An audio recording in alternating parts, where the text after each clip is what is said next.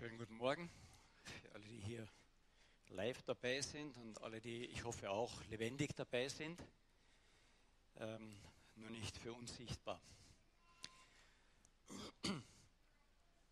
Ich habe heute einen Spickzettel mitgebracht, der war hier genau, wo mein Text heute ist für diese Predigt. Der schaut so aus, ich weiß nicht, ob ihr das sehen könnt. Jetzt könnt ihr euch vorstellen, dass da ein reines Durcheinander kommt heute. Das war so ein Zettel, den wir mitgehabt haben, ich glaube auch beim Gottesdienst und die Kinder auf dem Schoß, die Enkel.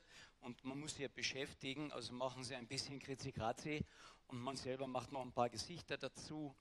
Und äh, bei jedem Kritzikrazi schaut dann der Kleine einen an und sagt, gut, ja, und du sagst, super, ja, und dann gehst du ins Künstlerhaus und lässt das ausstellen, was ja gut ist, oder?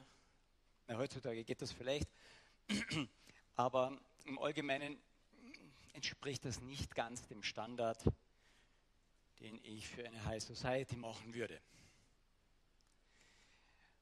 Aber ich denke, wir benehmen uns manchmal ein bisschen so. Ich möchte zur Einführung ein paar Sachen wiederholen. Übrigens ist heute die ganze Predigt das ist eine Wiederholung. Ja, also es ist nichts Neues. Danke trotzdem, dass du dafür gebetet hast, für das Neue, was wir hören.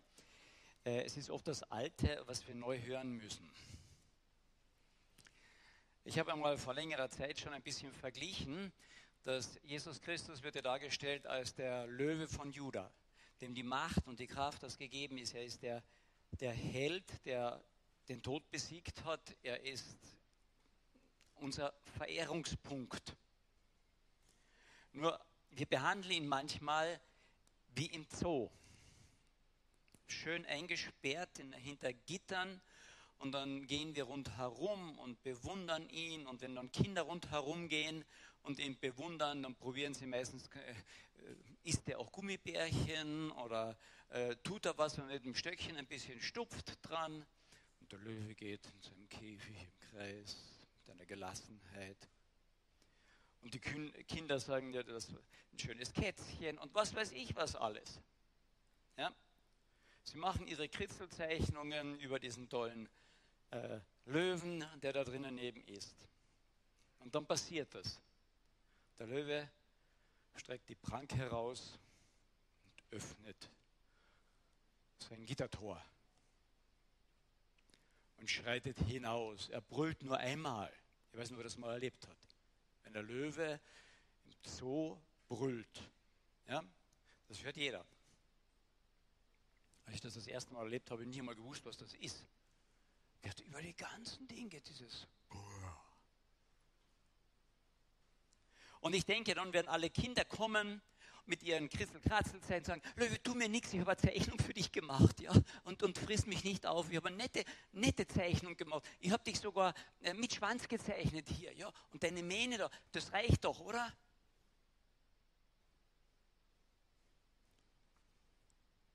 Und ich denke, manchmal benehmen wir uns so in Bezug auf Gott.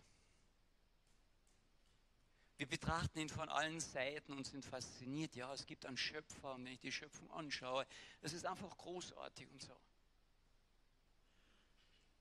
Und wenn uns ein bisschen näher kommt, dann sage ich ihm, schau, ich, war gestern nett zu meinem Nachbarn, das reicht doch. Gell? Und ich habe hab dem auch vergeben. Und äh, meine Frau habe ich heute in der früher Busse gegeben. Na, ich noch nicht, glaube ich, heute. Okay. Ähm, und dann, das reicht doch, oder? Wir haben vor kurzem die Apostelgeschichte angeschaut und der Apostel Paulus geht immer in die Synagogen zuerst und dann erklärt er den Juden vom Alten Testament, hey, das kennt ihr, ihr könnt das nachverfolgen, der Jesus ist wirklich der Messias. Und dann hält er seine erste Predigt nur vor Heiden, mitten in Athen. Und er fängt total woanders an. Wir sind nicht Juden, wir sind Heiden. Dann fängt der Paulus an und sagt, der Schöpfer, der Himmel und Erde gemacht hat. Über den rede ich jetzt. Ihr verehrt ihn ja in diesem unbekannten Gott. Dieser Schöpfer hat Himmel und Erde gemacht und weil er der Schöpfer ist über alles, hat er das Recht, auch Recht zu sprechen. Er sagt, was richtig und falsch ist, wenn er der Schöpfer ist. Da gibt es keine Diskussion. Und er hat gesagt, er hat einen Richter bereits eingesetzt, den er bestätigt hat, indem er ihn von den Toten auferweckt hat, diesen Jesus Christus. Da kommt der Paulus von einer total anderen Seite und sagt, pass mal auf, da gibt es diesen gewaltigen Löwen. Und der bestimmt. Und er hat Autorität und diese Autorität hat er bewiesen, indem er von den Toten auferstanden ist. Er hat die Autorität sogar über den Tod, über das Jenseits, über Himmel und Hölle. Und da wird es ganz still. Beziehungsweise erst dann, dann kommt ein Aufruhr nach dieser Still. Na, Auferstehung, das, das, das glaubt man lieber nicht. Und andere sagen, denken, na, wenn jemand auferstanden ist, dann ist er wirklich Autorität, dann müssen wir mehr hören. Und an dieser Person Jesus Christus scheidet sich alles. Und heute geht es darum, um diese Begegnung letztlich mit diesem lebendigen Gott. Wie geht das? Kann ich das? Geht das? Und das grundsätzliche Erleben dort ist nicht, dass ich dann hinkomme und sage, ja, ich war auch brav, hier habe ich eine Liste. Das haut nicht mehr hin. Weil er hat gesagt, ich habe dich als Gegenüber geschaffen. Du musst so perfekt sein, wie ich perfekt bin, sagt Gott. Oder denkst, das geht nicht. Und die heutige Geschichte spricht davon. Die Jünger streiten sich wieder einmal, wer der Größte, Schönste und Bravste ist. Kommt uns das irgendwie bekannt vor? Haben wir noch nie gehabt, diesen Streit. Also als wir ganz klein waren, habe ich mit meinen Geschwistern darüber gestritten. Ja, also später nie mehr. Blödsinn. Es geht immer wieder um das. Wer ist der Schönste, der Größte, der Beste und hat die besten Noten und kommt weit voran, hat einen guten Titel und hat später die größte und höchste Pension. Immer wieder. Und Jesus holt sie runter und sagt, wenn ihr nicht wärt wie die Kinder, die wissen, sie sind Kinder. Welches Kind möchte nicht erwachsen werden? Ha? Wolltet ihr als Kind erwachsen werden? Also ich schon. Wann sind wir endlich erwachsen? Werdet wie die Kinder, die wissen, was sie sind. Und sie wissen auch, dass sie Abhängige sind. Und die stellt er in die Mitte. Und sagt Jesus, wenn ihr nicht wärt wie die Kinder. Aber dieser Streit geht dann weiter über alles Mögliche. Und dann geht es darum, ja, aber der andere ist doch, er sündigt an mir und ich weiß, ich muss brav sein, ich muss ihm vergeben. Und der Petrus, der immer zur richtigen Zeit die Klappe offen hatte, der fragte dann, Herr, und wie oft muss ich meinem Bruder dann vergeben? Anscheinend hatte der auch Geschwister. Also ich habe fünf. Wie oft muss ich meiner Bruder, meinem Bruder und meiner Schwester vergeben? Und der Petrus setzt die Latte hoch und sagt, siebenmal, dann bin ich doch schon fast perfekt, gell? Also wenn du einen Bruder und eine Schwester dich dauernd ärgern konnte und dann siebenmal hintereinander vergeben, das ist nicht schlecht. Also wenn das ja, in einer Familie passiert, dann ist die Familie meistens schon recht stolz. Und Jesus sagt dann, äh, siebenmal, siebzigmal. Und wir rechnen dann 490 Mal. Uh, es geht nicht. Da muss ich ja immer vergeben. Und genau das sagt Jesus. Er sagt dem Petrus, pass auf, Vergebung muss eine Grundhaltung sein, wenn du mein Jünger bist. Eine Grundhaltung allen anderen gegenüber. Und ich kann mir so vorstellen, dass bei allen Jüngern, die dabei standen, so, jupp, geht das Ladel runter, wie man so bei uns sagt. So oft. Und dann kommt das erste Aber. Ja, wenn ich Gott nicht ganz verstehe, da kommt immer das Aber. Aber dann kann mich der andere ja total ausnutzen, oder? Ich muss ja immer vergeben. Hoffentlich weiß der andere das nicht, ja. Dann nutzt er das ganz sicher aus. Versteht ihr, dann haben wir alle Abers im Hinterkopf. wenn der Löwe aus Juda, der Schöpfer Himmels und der Erde, einen Satz sagt, der uns nicht gefällt, dann deklinieren wir ihn durch, bis er uns gefällt und sagen, ja, jetzt tue ich ihn. Dann kommen wir mit unserer Kritzi-Kratzi-Zeichnung und sagen, das reicht doch auch, oder? Und Gott sagt, nein, ich bin der Herr, dein Gott. Du sollst keine anderen Götter haben neben mir. Ich sage, was richtig und was falsch ist. Und jetzt lesen wir unseren Abschnitt in Matthäus Kapitel 18. Da sagt der Petrus zu Jesus in Vers 1, von Vers 21, da sagt Petrus nun zu Jesus und sagt zu ihm, Herr, wie oft soll ich denn meinem Bruder, der gegen mich sündigt, vergeben? Bist du siebenmal? Und Jesus sagt zu ihm, ich sage dir, nicht bis siebenmal, sondern bis siebzigmal siebenmal. Deswegen ist nämlich das Reich der Himmel, das Reich Gottes, dort, wo Gott herrscht, das ist wie mit einem König. Gott ist der König. Es ist wie mit einem König, der mit seinen Knechten abrechnen wollte. Entsprechen diese Knechte.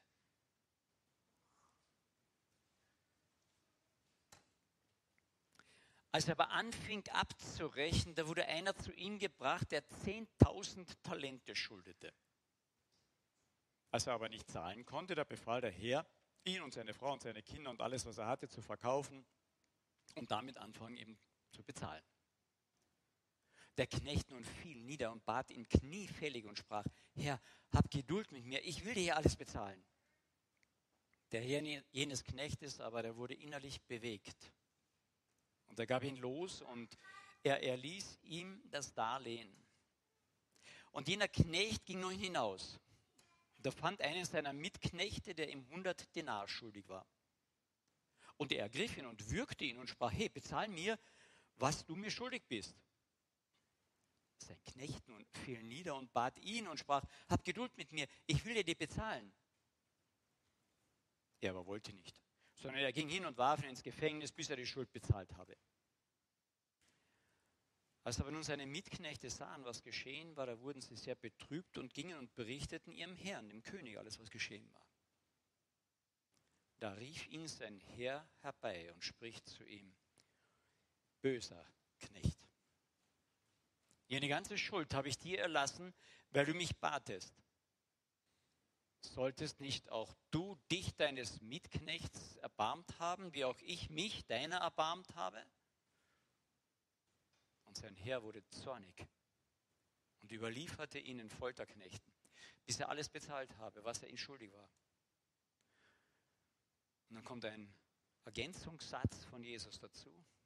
So wird auch mein himmlischer Vater euch tun, wenn ihr nicht ein jeder seinem Bruder Klammer seiner Schwester, von Herzen vergibt.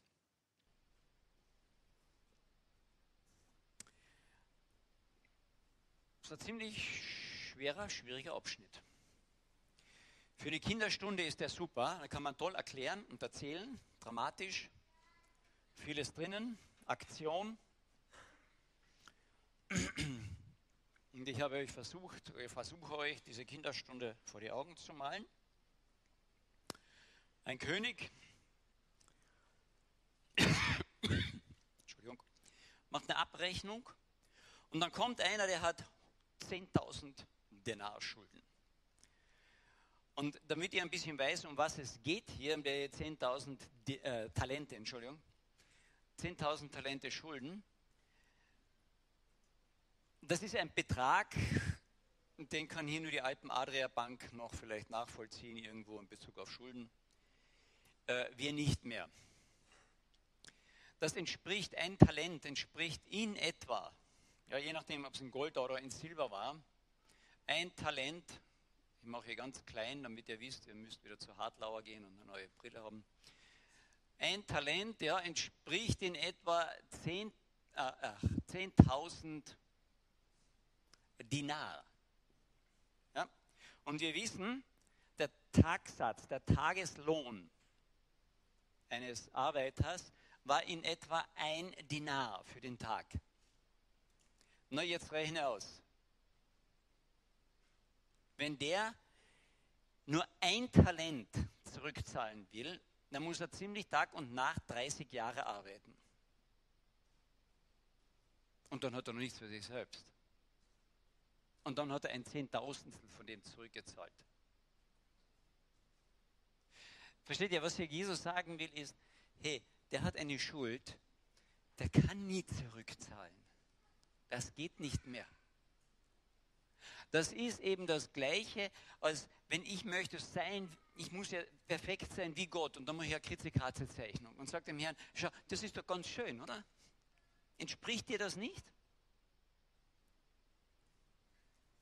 Und so kniet er von ihm und sagt, ich will jetzt zurückzahlen. Der König weiß genau, es ist unmöglich.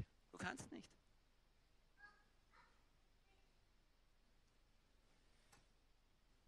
Aber der König, von dem heißt es, ist innerlich bewegt und sagt zu ihm, ich erlasse dir die Schuld. Warum kann der König ihm die Schuld erlassen?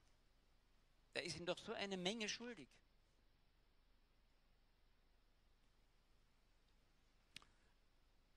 Weil bei diesem König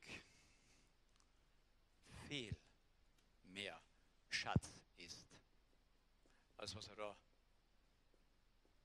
als was der hier hat.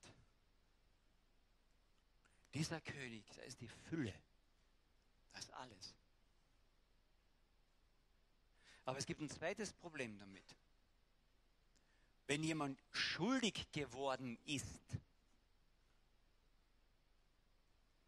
dann ist er auch ein Krimineller.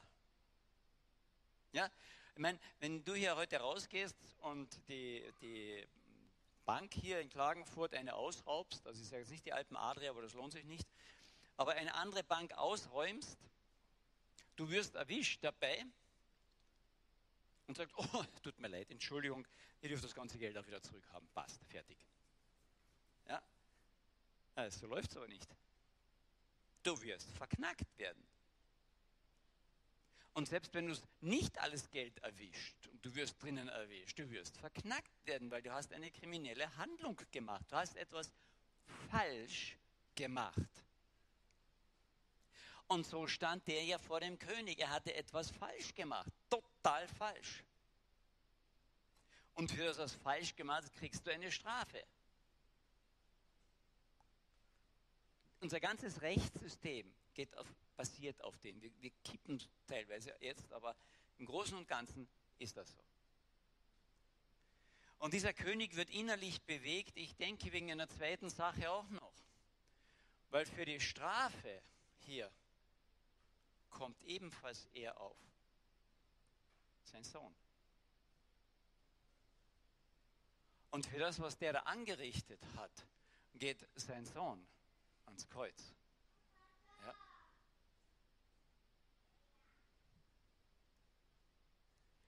Das heißt, die Vergebung dieses Königs beinhaltet die Wiedergutmachung in Bezug auf die Schuld an sich und die Wiedergutmachung in Bezug auf die Strafe. Und der springt auf, sagt, super, und geht davon. Und er trifft seinen Nächsten. Jetzt ist er der Chef. Und ein anderer, ein Freund von ihm, ein Bekannter von ihm, kniet vor ihm nieder und sagt, bitte, er ist ihm 100 Talente schuldig, 100 Tagsätze. Also der hätte sogar zurückzahlen können. Ja? Und er sagt, nein, sofort. Und er bittet ihn, er ist unerbittlich, er wird ins Gefängnis von ihm geworfen. Aber die Beobachter rundherum, die sehen das, berichten es auch dem König und er wird sofort zurück zum König zitiert. Und jetzt passiert das, auf was wir alle warten und was ja gerecht und richtig ist. Du hättest dem auch vergeben sollen, die es ja auch vergeben wollen, ins Gefängnis. Und alle Kinder, die das hören, sagen, jawohl, jetzt kriegt er endlich das, was er verdient hat.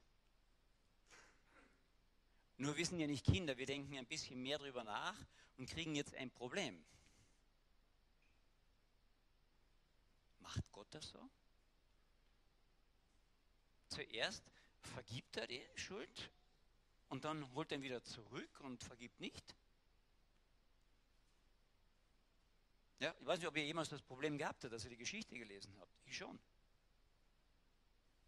Weil an anderer Stelle sagt doch Gott, er versenkt unsere Schuld bis ins tiefste Meer. Er gedenkt unserer Sünde nicht mehr. Jetzt haben wir wieder so einen Widerspruch in der Bibel. Gell? Und deswegen ist es so wichtig, bitte glaubt nicht nur an einzelne Verse in der Bibel, sondern an, gesamte, an das gesamte Wort. Wenn ich hier nicht das gesamte Wort immer wieder sehe und sehr genau hinschaue, dann habe ich schnell Widersprüche. Diese Sache hier ist eine grundlegende Geschichte zwischen Gott und mir. Ich kann nur vor Gott knien und warten. Was tut er? Der, der Mann hat halb was richtig gemacht. Er hat sich vor Gott niedergeworfen, hat gebeten um Erlass im Prinzip oder hat gebeten um Nachlass. Und er hat es bekommen, aber im Hinterkopf mit dem, naja, ich muss ja zurückzahlen irgendwann. Ich, ich, ich, so ganz, ich bin es nicht so ganz los letztlich. Das ist das eine. Und das zweite ist Vergebung bei Gott beinhaltet auch eine Wiedergeburt, beinhaltet auch, dass er mir etwas weiteres gibt, nämlich sein Leben. Vergebung bei Gott beinhaltet auch eine Veränderung, eine Begegnung mit ihm. Die Grundlage, warum er den Menschen geschaffen hat, ist, weil er ihn als Gegenüber geschaffen hat, in einem abhängigen Liebesverhältnis. Er liebt mich, ich liebe ihn. Und er schafft die Grundlage dieser neuen Beziehung in der Vergebung. Zu kompliziert?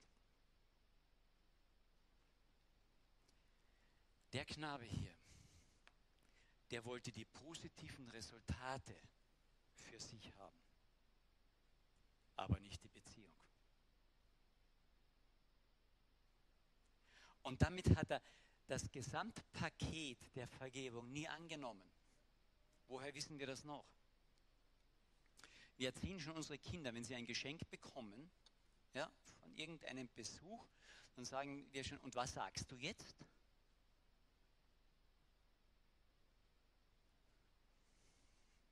Das hat er nie gesagt. Es kommen Aussätzige zu Jesus. Sie werden geheilt auf dem Weg zum Priester. Und dann kommt einer zurück und dankt Jesus. Hat eine Beziehung. Und Jesus fragt, wo sind denn die anderen? Sie wollten nur hell werden, aber keine Beziehung. Und was dieser große König will, ist eine Beziehung. Das war von Uranfang an sein Ziel. Mein Geschöpf und ich schaffe ich so, dass wir eine Beziehung haben können. Ich schaffe ihn in meinem Abbild als Gegenüber. Und er hat das abgelehnt. Woran erkennen wir das noch? Er ist nicht bereit, selber zu vergeben. Wenn das hier stattfindet, dann fängt innerlich eine Bereitschaft an, dem anderen auch zu vergeben. Das erste Zeichen was Jesus hier sagt, eines Christen, der gerade Christ geworden ist, sein Leben Gott anvertraut hat, ist nicht, dass er brav wird, sondern das erste Zeichen ist, dass er vergebungsbereit wird. Sonst hätte er im Vater unser gesagt, vergib uns unsere Schuld, damit wir brav werden. Nun, das hat er nicht gesagt vergib uns unsere Schuld, wie wir vergeben unseren Schuldigern. Und die Reihenfolge ist klar, wie herum. Er muss uns zuerst vergeben. Aber ich soll aufpassen, ist diese Veränderung bei mir, findet sie statt? Werde ich vergebungsbereiter? Und wenn ich nicht vergebungsbereit bin oder ein Prozess eingeleitet wird, vergebungsbereiter zu werden, dann muss ich mich hinterfragen, ob ich überhaupt Christ bin. Und da ist Jesus sonnenklar. Warum? Weil er extra einen Satz hinzufügt und sagt, so wird auch mein himmlischer Vater euch tun, wenn ihr nicht ein jeder seinem Bruder und seiner Schwester vergibt. Deswegen ist dieser Abschnitt und diese, dieses Thema Vergebung derartig zentral. Und er stellt ins Vaterunser in die Mitte nochmal hinein und sagt, gebt Acht. Wenn die Bereitschaft der Vergebung in eurem Leben nicht stattfindet oder nicht mehr stattgefunden hat oder ihr verlernt es gerade wieder, dann muss ich zu dieser Grundlage wieder zurück. Unter Umständen mich einfach nur daran erinnern, ich, habe da was vergessen. Oder ich war noch nie wirklich in dieser Begegnung mit Jesus Christus und habe noch nie wirklich erlebt, wow, was Vergebung ist. Dieses wirkliche freigesetzt werden von Schuld und freigesetzt werden vor jeglicher Bestrafung. Das ist so, wow. Mir fällt jedes Mal dabei, wenn ich darüber über diese Erleichterung spreche, dieses Bild ein aus Herr der Ringe. Ich weiß nicht, wer den Film gesehen hat oder das Buch gelesen. Da gibt es ein ganzes Volk, das seinem König nicht die Treue geleistet hat und nicht unterstützt hat bei einem Krieg. Und dieses Volk, jetzt wieder, und dieses Volk lebt im Berg wie Geister. Sie können nicht sterben. Sie haben es nicht erfüllt. Sie entsprechen nicht. Und dann kommt der neue König in diesen Berg hinein und fordert sie heraus und sagt, wenn ihr mir jetzt helft, dann könnt ihr diesen Eid noch einmal erfüllen. Ziemlich dramatische Szene. Und dieses Volk geht mit und erfüllt, haben wir Übertragung, oder geht's? Passt alles, okay. Weil ich höre mich hier anders. Dieses Volk geht dann mit, diese Geister, und helfen beim letzten Kampf. Und es gibt einen großen Sieg. Und dann stehen sie vor dem König und sagen, wir haben jetzt mitgekämpft. Und dann schaut der König ihn an und sagt, ihr habt euren Eid erfüllt. Ich entlasse euch in Frieden. Und dann geht durch dieses ganze Heer, diese Geisterwelt, dieses wow, und sie verschwinden. Jetzt dürfen sie sterben. Jetzt dürfen sie gehen, entlassen frei, ohne Schuld. Und das ist dieses frei, ohne Schuld und keine Bestrafung mehr. Wenn ich das kapiere und anfange, dass das mein Herz berührt, dann wird es mich verändern zu einer Vergebungsbereitschaft hin. Und das ist bei ihm nicht passiert. Denn der König ruft ihn zurück und er sagt ihm nicht, du pass auf, du hast was Böses getan, sondern er spricht ihn an, böser Knecht. So spricht Jesus und Gott seine Kinder nicht an. Wenn er uns vergeben hat, im Sinne, dass wir es auch angenommen haben, dass das was passiert ist, dann sagt er uns im besten Fall, du hast was Böses getan. Aber er spricht uns nicht mehr als das Böse sozusagen an. Und hier das Wort ist ganz klar.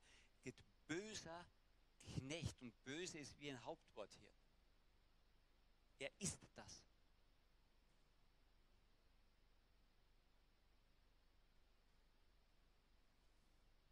Das Kriterium, das ich als erstes an mein Leben legen darf, ob ich Christ bin oder nicht, weil ich werde immer wieder mal gefragt, ist, habe ich ein Stück diese Begegnung mit diesem lebendigen Gott, mit diesem König gehabt? Habe ich, habe ich begreifen dürfen, was er für mich getan hat? Und hat Gott in mir dieses Vertrauen gelegt? Ich vertraue wirklich darauf, es ist alles getan für mich.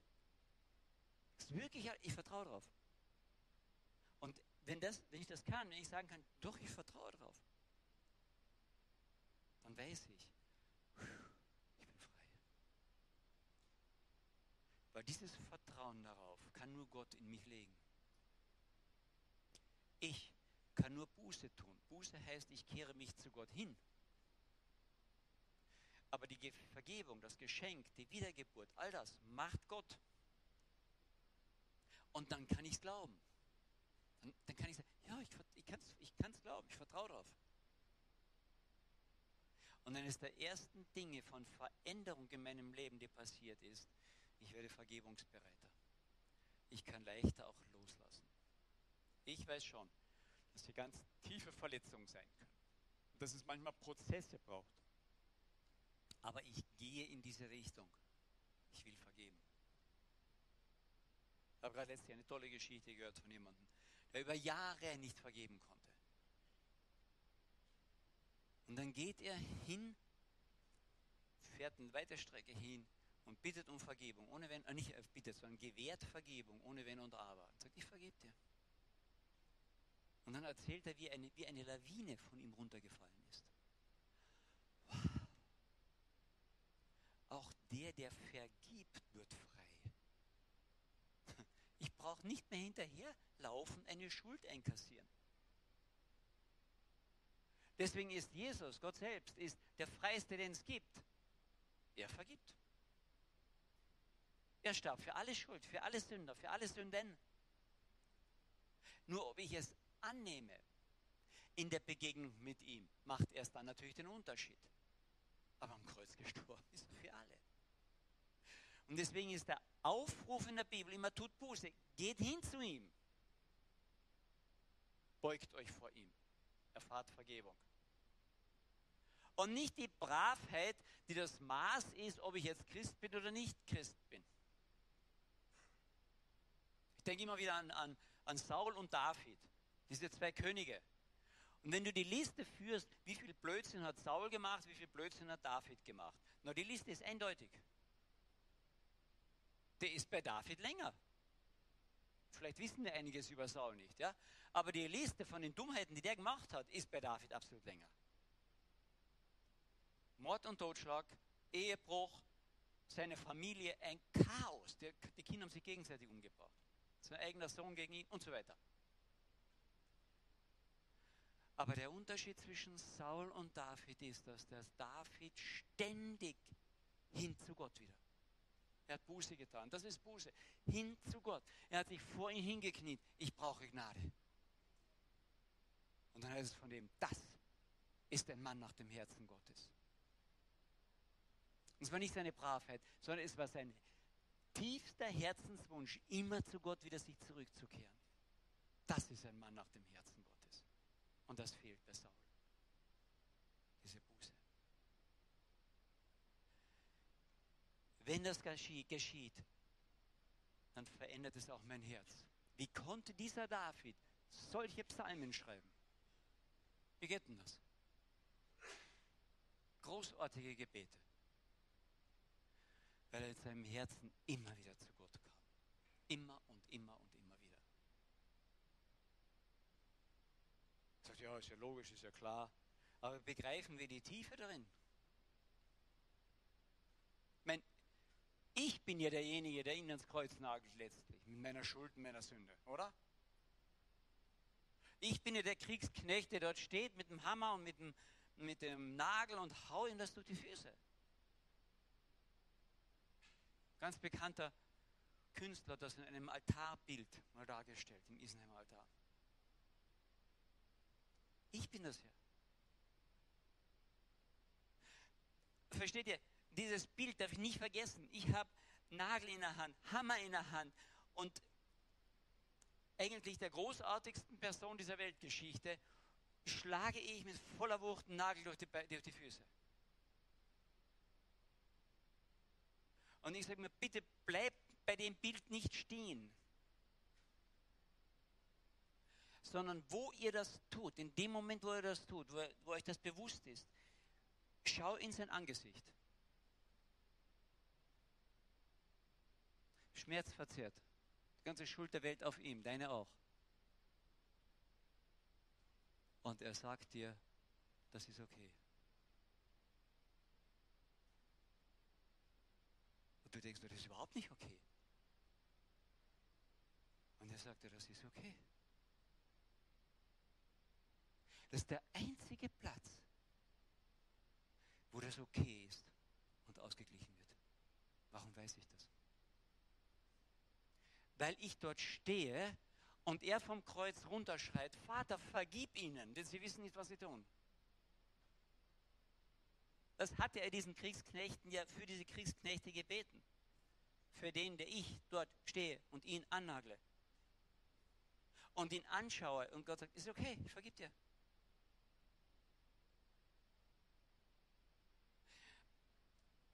Und wenn du mit Vergebung Probleme hast, dann geh zu diesem Kreuz und halte dir dieses Bild immer wieder vor Augen, dass hier ein Mensch an diesem Kreuz hing Du hast ihn angenagelt und er schaut dich an und sagt, es ist okay, ich tue es für dich, denn ich möchte dich bei mir im Himmel haben. Er wollte noch den Kriegsknecht, der ihn angenagelt hat, im Himmel bei sich haben, sonst hätte er nicht für ihn gebetet. Er will mich bei sich haben. Das ist hört Romantik auf. Im Kreuz hört Romantik auf. Aber es ist eine tiefe Liebe. Und wenn dich anfängt, das zu berühren, und du das, dein ganzes Vertrauen darauf setzen kannst, ja, das glaube ich, vielleicht unter Tränen, dann wird es dein Herz berühren. Und du wirst deinem Nächsten anfangen zu vergeben.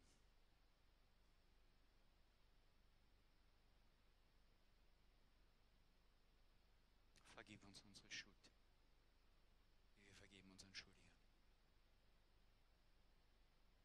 Großartige ist, jedes Mal, wenn ich zu diesem Herrn gehe, wieder Buße tue, so wie der David, und hinkomme, egal was ich gemacht habe, und dieses gequälte Angesicht schaue und gleichzeitig die Liebe sehe und er sagt, es ist okay. Der ganze Himmel aufsteht und Halleluja schreit und sagt, er hat es begriffen. Der hat begriffen, was Gnade ist. Das, was unser König am Kreuz getan hat, ist nicht umsonst. Der hat es begriffen. Sagt mir vor kurzem jemand, der sagt, ja, ich bin gesündigt oder was, und was ist mir zwei, drei Tage ganz schlecht gegangen. Da denke ich, warum? Es ist Satan gelungen, zwei Tage ihn aufs Abstellgleis zu stellen. Oder sie. Kennen wir das? Wir haben sowas von daneben gehaut und dann, boah, jetzt kann mich Gott nicht mehr gebrauchen, jetzt muss ich erst einmal abbüßen. Ja? Zwei Tage ganz ruhig oder drei oder vier oder vielleicht eine Woche. Und Gott sagt, nein, nein, da wo du den Nagel durch meine Füße treibst, schau mich an. Es ist okay. Ich mache das okay. Und in dem Moment macht Gott mich wieder fit dass ich als Kind und als sein Knecht ihm dienen kann. Das ist verrückt. Mir hat das Jesus ein paar Mal beibringen müssen in meinem Leben, wo ich gedacht habe, boah, alles daneben, ich kann nie ein Zeugnis sein. Und dann kommt jemand auf mich zu und fragt mich in Bezug auf christliche Dinge und ich muss Zeugnis ablegen. Und ich denke, ich bin der Letzte. Und Jesus sagt, nein. Du stehst unter dem Kreuz und deswegen bist du okay. Du hast mich angeschaut und deswegen ist es okay. Ich gebe dir mein Leben und mein Leben ist perfekt. Und deswegen kannst du vor meinem Vater stehen. Du bist okay.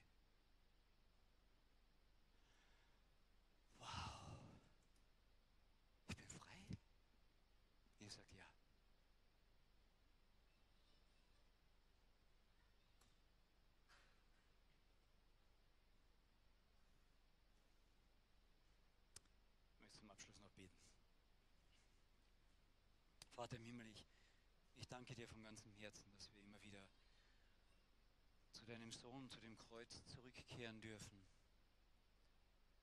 und du uns dieses zusprichst. Es ist alles getan, es ist vollbracht. Herr Jesus, du hast die Gottesferne, die in mir ist, meine Gottesferne ans Kreuz getragen. Du hast sämtliche Schuld gebüßt. Du hast sämtliche Schulden bezahlt. Ich darf durchatmen. Danke dafür. Und Herr, ich bitte dich einfach für alle, die das schon erlebt haben, dass sie immer wieder mit einem tief dankbaren Herzen und Erleichterung zu dir kommen und dich loben und preisen und deine Gnade trotzdem weiter täglich in Anspruch nehmen. Ich bitte dich für die, die hier sind, das noch nicht so wirklich erlebt haben, dass sie mit Mut, mit Vertrauen zu dir kommen, mit der Bitte, dass du ihr Herz berührst in Bezug auf Vergebung und Errettung. Dass sie das erleben dürfen, was es heißt, wirklich Freiheit in dir zu haben. Freiheit von Schuld und Sünde. Herr, bewahre uns dein Wort, erinnere uns daran, wenn es notwendig ist. Präge es uns tief ins Herz, bitte. Und danke für dein Wort. Danke für diese Geschichte, die du erzählt hast, für dieses Gleichnis, damit wir dich besser verstehen und deine Güte, deine Liebe und deine Gnade besser verstehen.